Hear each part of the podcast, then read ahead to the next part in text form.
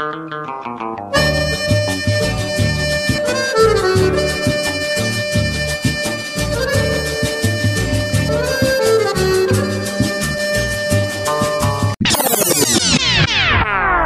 Ministério da Educação adverte.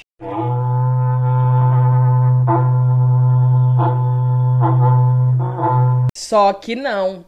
O Ministério da Educação passa por uma das piores gestões desde que foi fundado em 1930, após o avanço de grupos políticos conservadores que têm desqualificado a instituição. Esse é um podcast sobre educação popular. É recomendado estar com a mente aberta e não há restrições.